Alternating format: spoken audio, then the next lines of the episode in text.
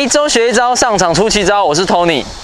你是不是在练习场的时候打得又高又远，下了场却失误连连呢？让我来告诉你练习场打击垫的假象吧。常常发现球友在练球的时候打得又高又远，下了场之后却失误连连。如果你也有同样的问题，你可能要检查一下自己在练球的时候是不是真的有干净的触球。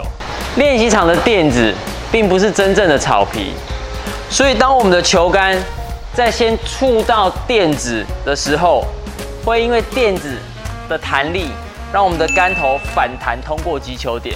所以这时候你的击球干净或不干净，球的飞行距离并不会有很大的落差，甚至有可能你先打到垫子，球反而打得更远。反之，你在球场的时候，你的杆头如果先触地的话，泥土会吸收掉大部分你杆头释放的力量，球杆不会弹起来，你就不会顺利的通过击球点。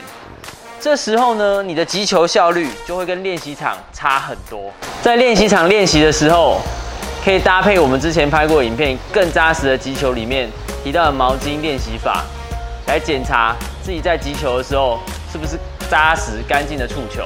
下次去练习场的时候，记得检查自己的击球是不是干净的，别再被垫子的弹力给骗了。